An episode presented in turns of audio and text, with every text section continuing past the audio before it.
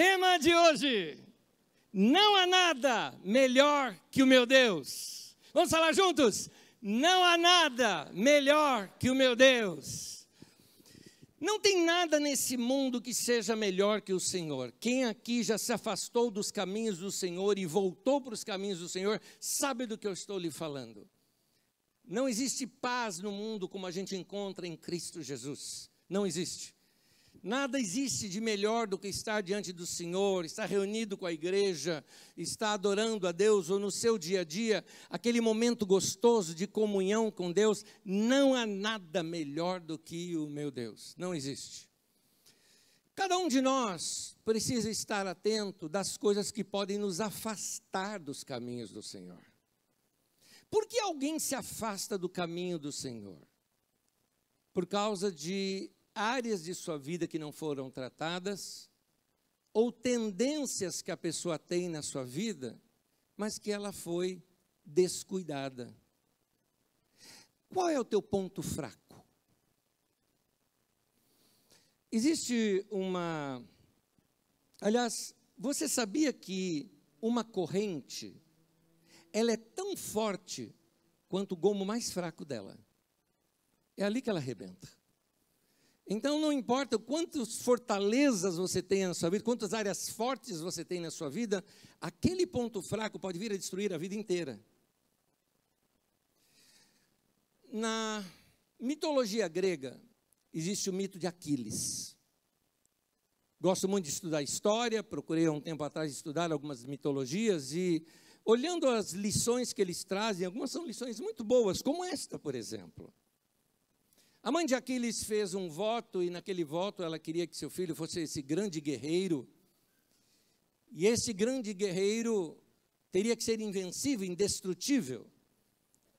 A orientação que foi dada é que aquela mãe, assim que o bebê nasceu, iria aquecê-lo numa fogueira, assim, acima da fogueira, e depois, com o corpo quente, ser mergulhado em um rio, e todas as partes em que aquela água daquele rio cobrisse seria intransponível.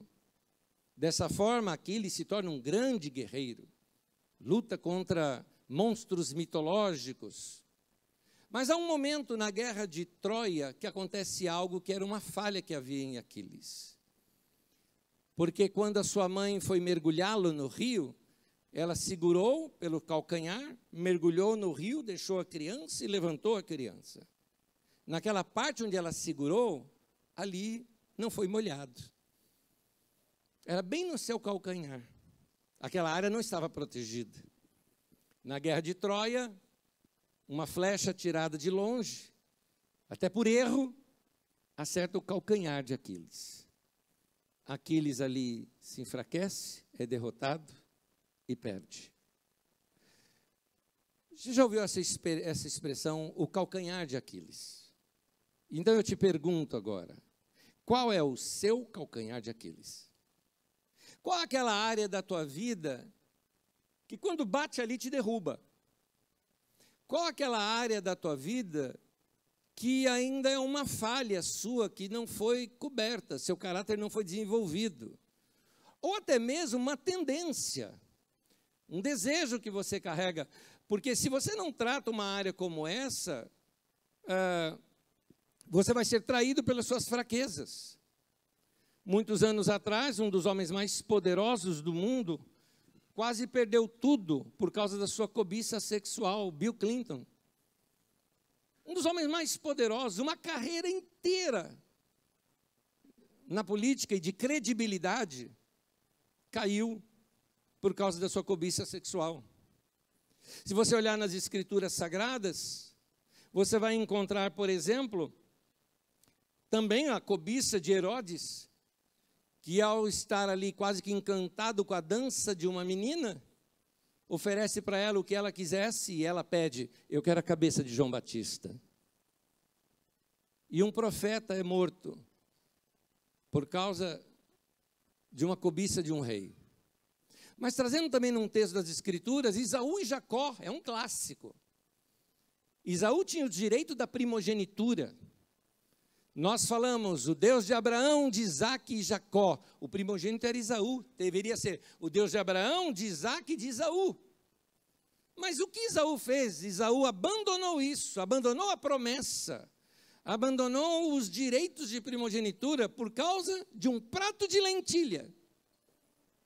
Por causa daquilo. E muita gente aqui pode estar trocando a sua bênção de felicidade, de bênção de Deus na sua vida, de andar em paz com Deus, como eu digo, não há nada melhor do que meu Deus, trocando por um prato de lentilha.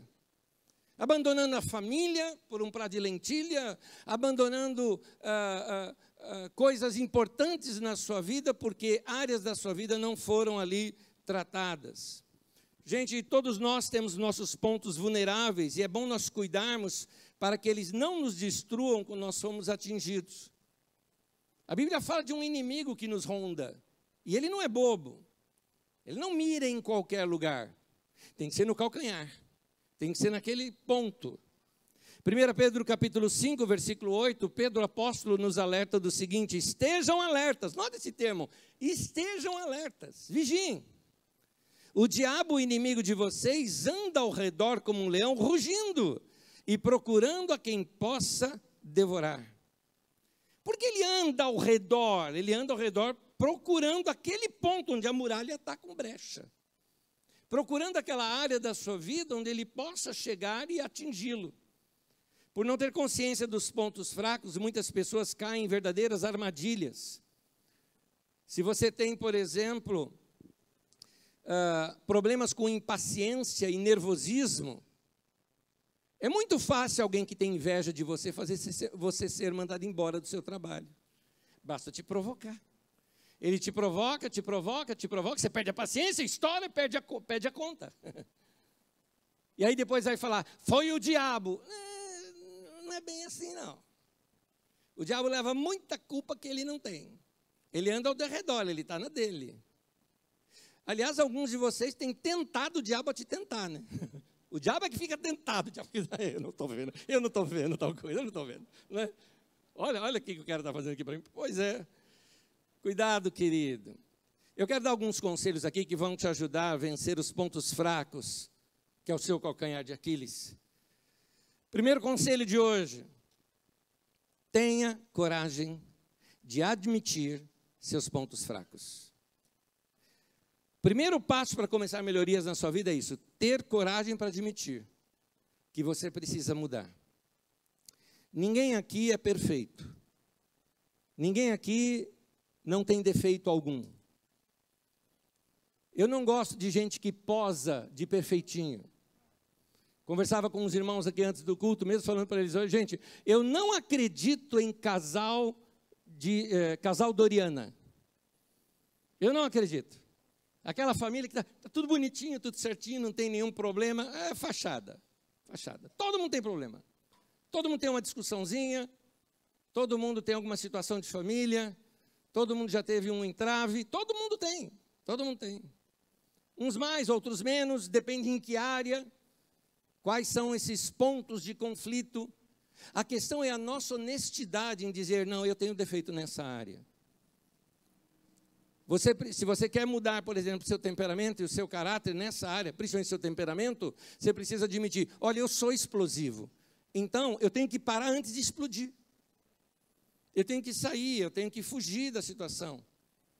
Tem situações que, por exemplo, você foi atingido, alguém conseguiu, porque existem alguns gatilhos na vida da gente, né? Existem alguns gatilhos que te tiram do sério. E quando aquele gatilho é acionado, meu irmão, foge, sai correndo. Senão você vai fazer besteira. Então, é importante nós sabermos qual, quais são esses pontos, admitir que nós temos alguns pontos que precisam ser consertados. Nossas tendências sempre estão por detrás de todo tipo de problema que arranjamos nas nossas vidas. Se enfiou o pé na jaca, já sei o porquê, foi aquele problema foi uma tendência sua que não foi contida a tempo. Se arranjou para a tua cabeça. Livro de Romanos, capítulo 8, versículos 5 a 8, Paulo ensina isso usando a seguinte linguagem: diz assim: Quem vive segundo a carne tem a sua mente eh, voltada para a sua carne deseja. Você já conhece as obras da carne, não é? Iras, contendas, feitiçaria e tantas outras coisas mais. Mas quem vive de acordo com o Espírito, e você sabe que é paz, longanimidade, mansidão, domínio próprio, tem a mente vontade, voltada para as, o que o Espírito deseja. A mentalidade da carne é morte. Morte significa distância de Deus, uma vida vazia sem Deus. Mas a mentalidade do espírito é vida e paz. A mentalidade da carne é inimiga de Deus, porque não se submete à lei de Deus nem pode fazê-lo. Quem é dominado pela carne não pode agradar a Deus.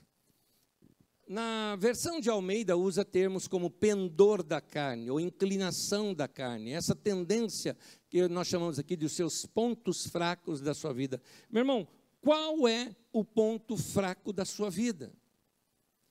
Não esconda no sentido, não é, eu não acho que você tem que mostrar para os outros, mas não esconda de você. Você tem que correr para Deus.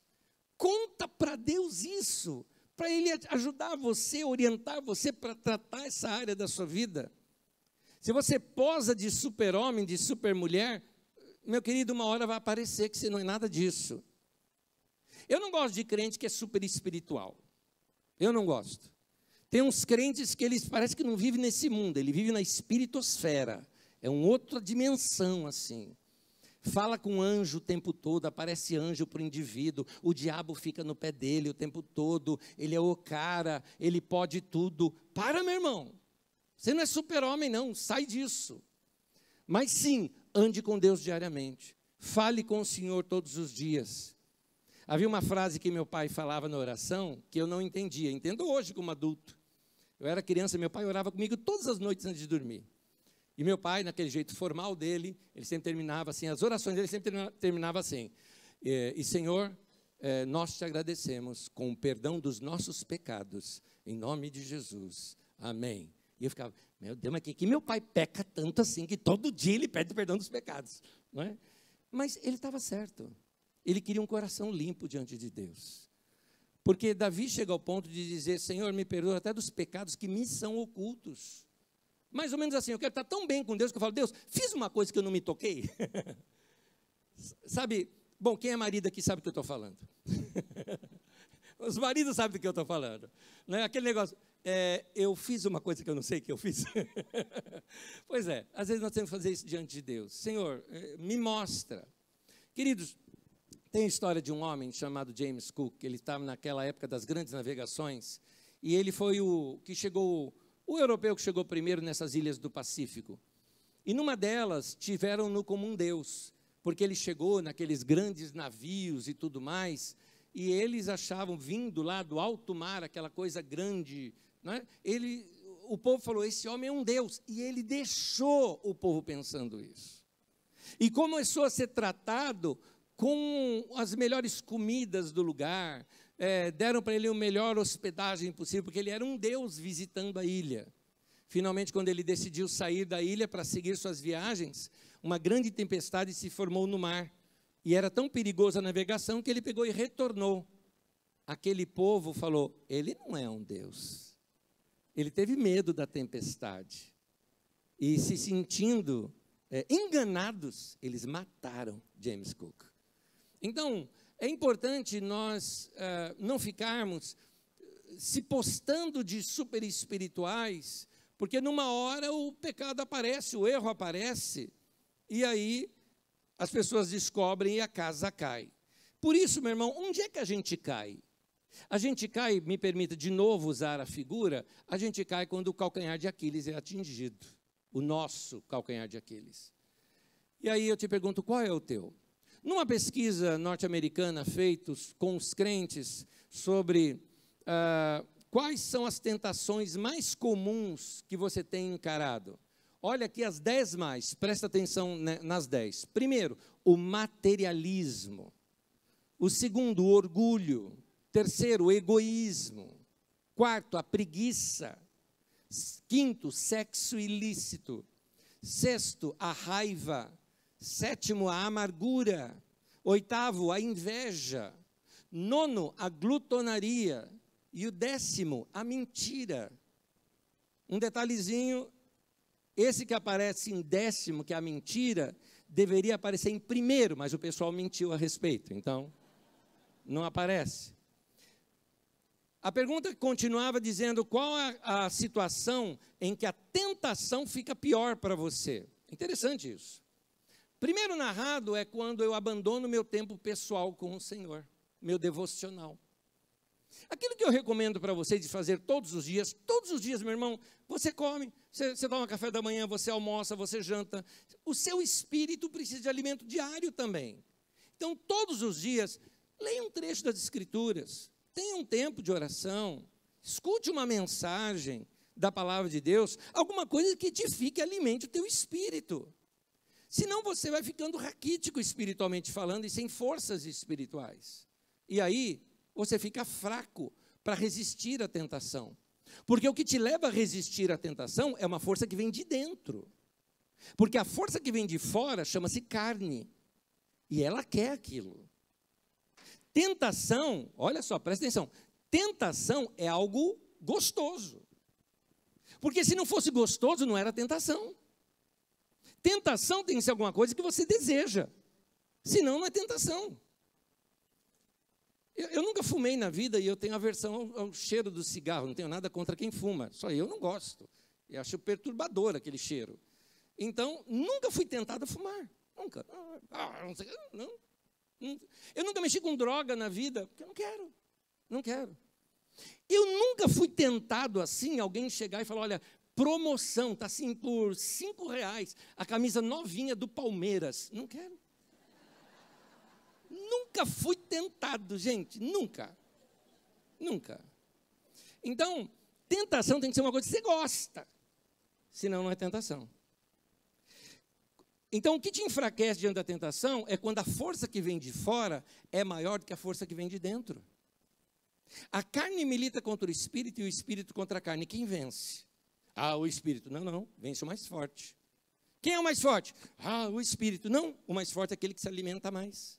Porque não está falando do espírito de Deus, está falando do seu espírito humano. Se você alimentar mais seu espírito humano, você vai ter força para resistir a essas coisas. Você vai ter força para dizer não diante de uma coisa que você gosta. A tentação não é pecado. O pecado é ceder à tentação. A tentação, todo mundo é tentado. Jesus foi tentado. Dizia Martinho Lutero: você não pode impedir que um pássaro voe sobre a sua cabeça, mas você pode impedir dele fazer um ninho nela. Então, é, tem pensamentos que passam na nossa mente e, e você tem que fazer o quê? Fugir. É o que a Bíblia nos ensina. Fuja disso.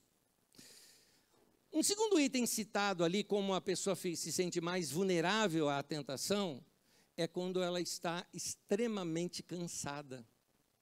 O cansaço mental e o cansaço físico baixa a sua guarda. Quando você está cansado fisicamente ou mentalmente, você chega assim e fala: ah, deixa para lá, eu vou fazer assim mesmo. Ou alguém ah, ah, faz algo para você, você devolve com palavras pesadas, porque você está sem forças para conter aquilo tudo. E o que te ajuda a vencer a tentação? Na pesquisa foi dito: falar com Deus acerca da tentação. Meu irmão, é isso.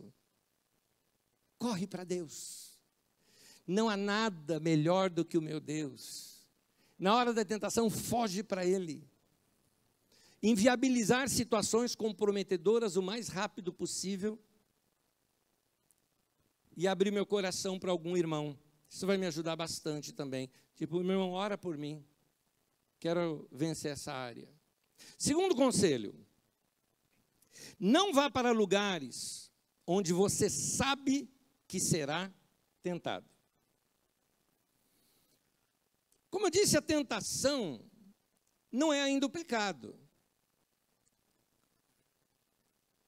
A tentação é como uma isca só que por detrás dela tem um anzol.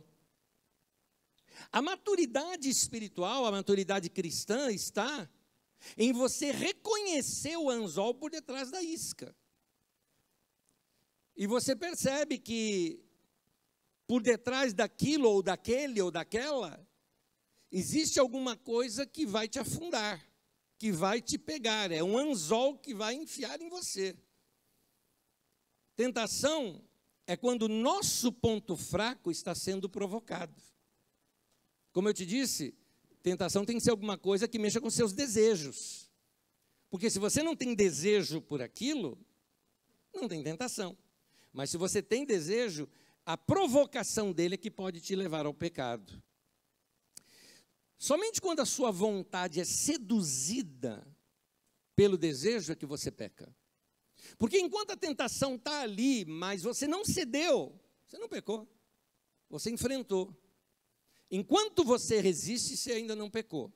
Tiago capítulo 1, versículo 14 e 15, o texto diz assim: Cada um, porém, é tentado pelo próprio mau desejo, sendo por este arrastado e seduzido. E este desejo, tendo concebido, ou seja, não basta o desejo, tem que se unir com alguém. Com quem? Com a tua vontade. Ele dá luz ao pecado. E o pecado, após se ter consumado, gera a morte. Entenda-se a morte como a morte espiritual. Estou longe da vida de Deus.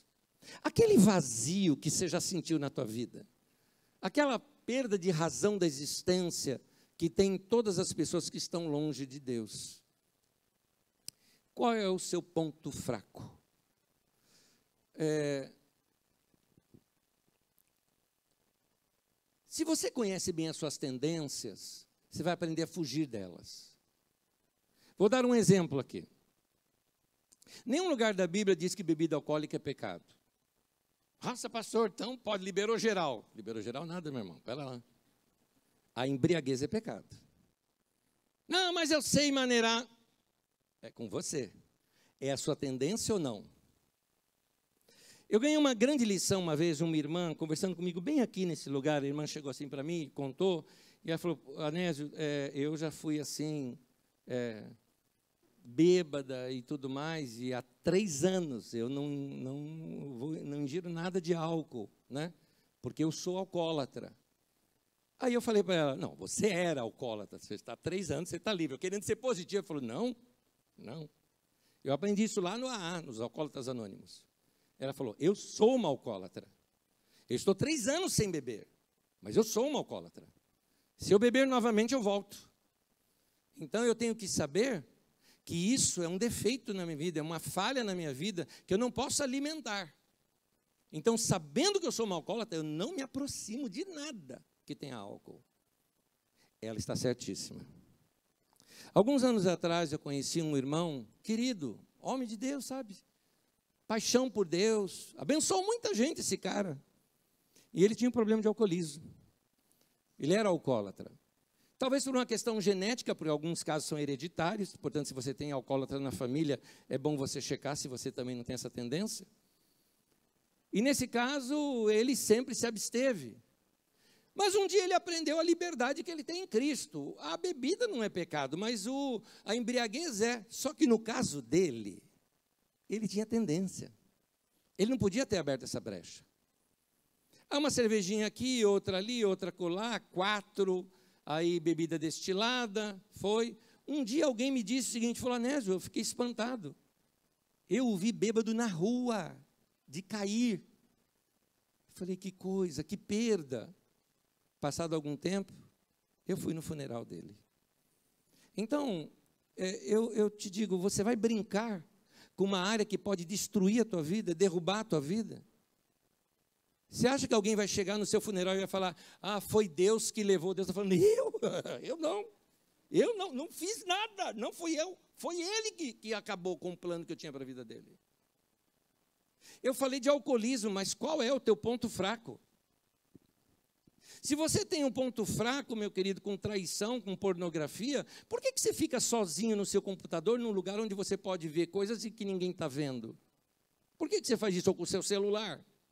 Se você é o teu ponto fraco, foge, meu caro. Foge disso. E minha cara também. Você também, não é só homem que faz isso. Foge.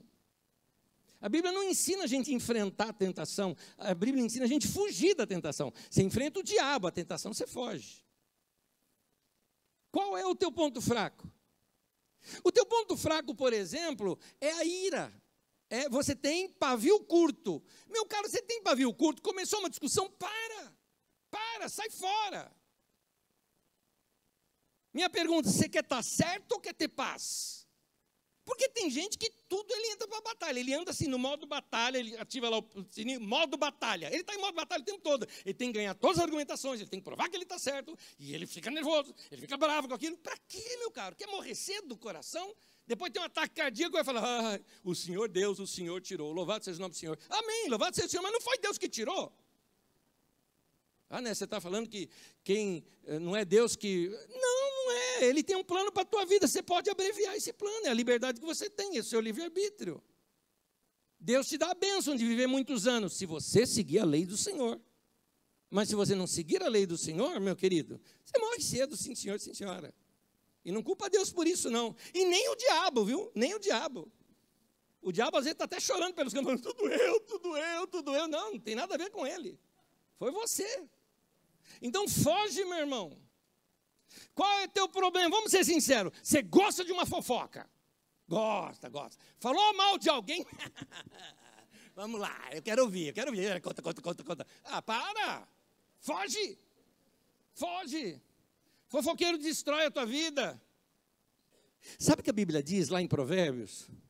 Diz assim: seis coisas o Senhor aborrece, a sétima ele detesta. Então tem lá todas as seis. Sabe qual é a sétima?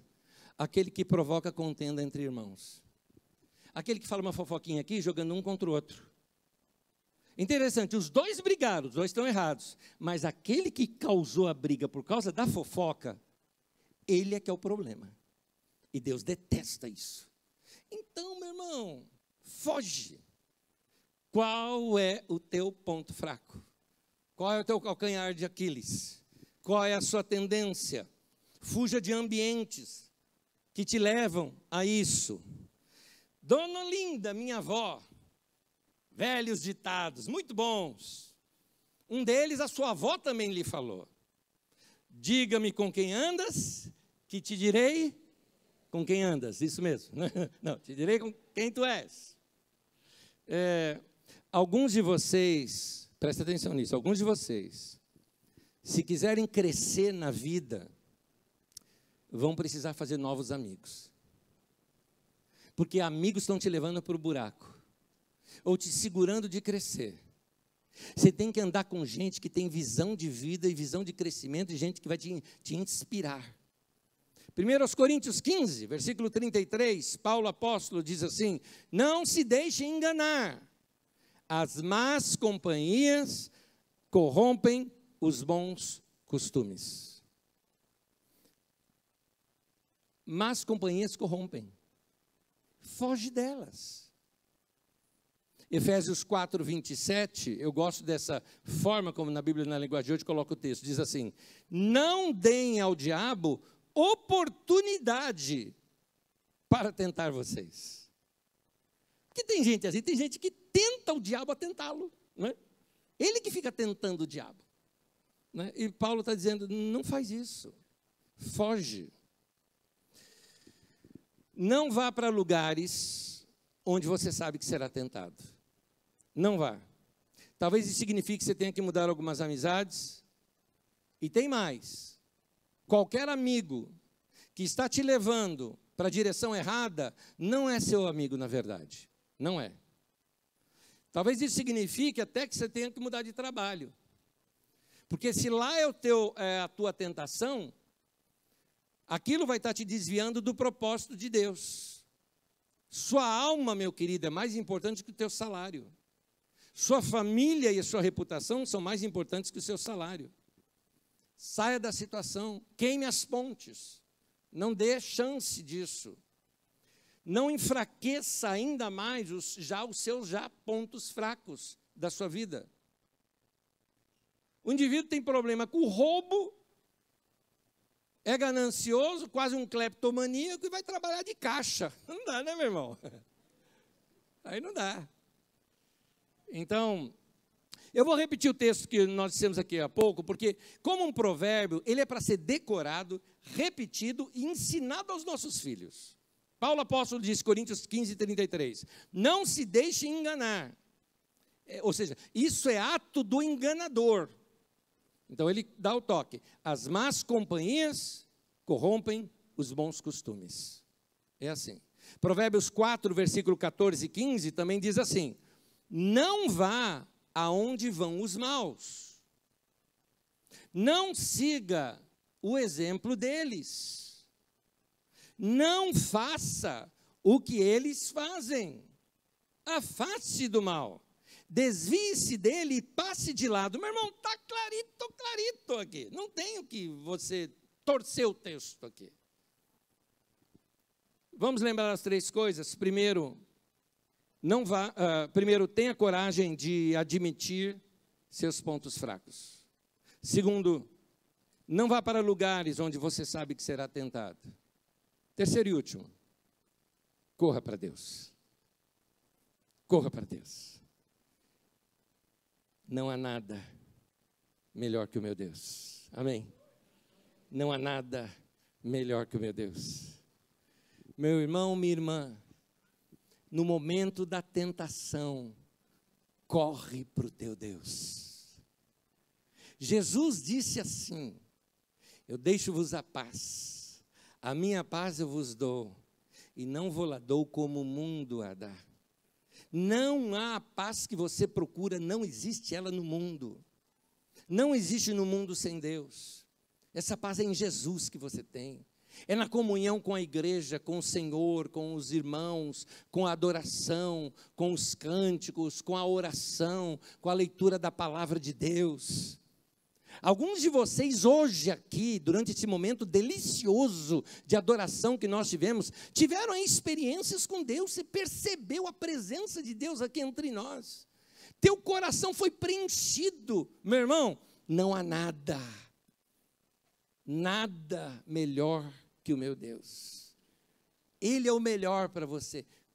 Corre para Deus, meu irmão. Nesse momento, corre para Deus. 2 Timóteo 2, 22 diz assim: Fuja das paixões da mocidade. Não manda enfrentar, fuja. E procure, não é só fugir, procure viver uma vida correta, uma vida com fé, uma vida com amor e uma vida de paz. E o texto continua: junto com os que com um coração puro pedem a ajuda do Senhor. Notou? Algumas coisas aqui do texto que você dá para notar. Primeiro, você foge. Não é para enfrentar. Foge, meu querido. Foge do lugar. Evite os lugares. Evite situações. Evite, como eu disse, é, não, não, não tente ser tentado. Não se exponha à tentação. Mas você foge numa direção. Para onde? Você foge para Deus. Você foge para a comunhão com Deus. E não foge sozinho. Você foge junto com os que de coração puro buscam o Senhor. É assim. Então, aqui, fica aqui o meu, meu minha recomendação para você. Meu irmão, para de faltar nos cultos da igreja. Para de faltar que, que tem de mais importante num domingo do que você fazer, do que estar aos pés do Senhor? Põe isso como uma coisa importante na tua vida. Você não faz isso com o teu trabalho, você não faz isso com os teus estudos. Você tem que ter esse compromisso com Deus. É importante você ouvir a palavra de Deus. E vou dizer mais, você fala, ah, mas eu não gosto daqui, vai para outro lugar, mas vai. Tem igreja para tudo quanto é gosto por aí, vai no mais, vai. Você precisa de um tempo com Deus, meu irmão. Você precisa ouvir os homens e mulheres de Deus, pastores, profetas, mestres da palavra, que vão expor as escrituras para você e aquilo vai fortalecer a sua vida. Você precisa. Você precisa ter experiências com Deus no meio do culto. Meu pai me ensinava isso. Ele falava assim: domingo é dia do Senhor. Então é dia consagrado ao Senhor. Eu me lembro muitos anos atrás, eu comecei a jogar muito bola, como todo menino sonha ser jogador, né? E eu, um time lá perto de nós, tive a chance de entrar para o time. O jogo era de domingo, de manhãzinha. Meu pai chegou assim e falou: Não, Nanina, não. Não, mas pai, você é um grande craque. Não vai ser, não. Não vai ser, não. Assim, meu pai, você é ruim. Não vai, não. Te enganaram. Não vai, não. Domingo é dia do Senhor. Alguém, eu na hora, criança, né? Ah, meu pai é muito radical. Hoje eu olho e falo assim, ó, pai, aí no céu eu vou, vou precisar dar esse abraço. Valeu demais. Valeu demais. O senhor estava certinho. Muitas pessoas fazem outras coisas que a distanciam do Senhor. Mas você tem a chance aqui de consagrar esse dia ao Senhor. Estudar as Escrituras, ter tempo, ouvir a palavra de Deus aqui todos os domingos. Frequentar até. Aliás, hoje você tem a chance de frequentar duas reuniões. Você pode vir à noite aqui, ó, ouvir outros cânticos, outra palavra e fortalecer mais ainda. É, é, é a chance que você está tendo de crescer na, nas coisas de Deus. Então, meu irmão, faz isso. Seja fiel a Deus nessa área da sua vida também. Dedique a sua vida ao Senhor. Você precisa estar ao redor de pessoas que querem viver o mesmo tipo de vida que você quer viver para Deus. Amém? Você precisa estar ao redor de pessoas que querem viver o mesmo tipo de vida que você quer viver para Deus. Eu vou terminar, vou pedir para você ficar em pé comigo. Chegou o momento, meu irmão e minha irmã, de você fazer uma oração de consagração a Deus. E eu não posso fazer isso no teu lugar, é você quem tem que fazer. Então, é, vamos, se me permite, eu oriento você aqui agora. Põe a mão no peito e feche os teus olhos. Feche os teus olhos. Qual é o seu ponto fraco? Traga ele aí diante de Deus. Traga isso diante de Deus. Você não precisa falar em voz alta, ninguém precisa saber entre você e Deus. Você vai correr para Deus nesse momento.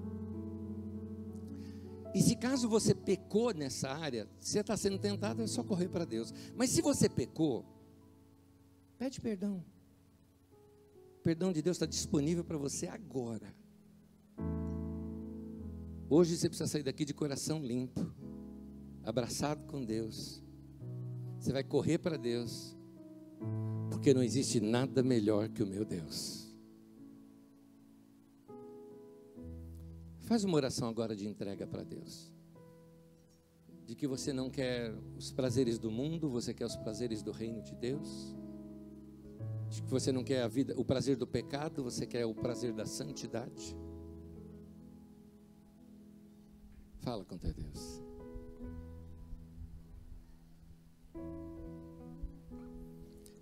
Querido Deus, eu sei que o Senhor está ouvindo cada coração, cada oração. Oração falada, oração imaginada, oração pensada. O Senhor sabe de tudo dentro de nós. O que eu te peço nesse momento, querido Deus, é que o Senhor fortaleça os meus irmãos e irmãs, que saiam daqui hoje vencedores, porque venceram a si próprios e ao pecado com a graça do Senhor sobre suas vidas, com a bênção do Senhor em seus, suas mentes e corações. Obrigado, Senhor, por perdoar os nossos pecados, nos fortalecer. E nós oramos como Jesus nos ensinou a orar, te pedindo, Senhor, não nos deixe cair em tentação, mas livra-nos do mal, porque teu reino, o poder e a glória para sempre. Amém. Amém. Ao nosso Deus.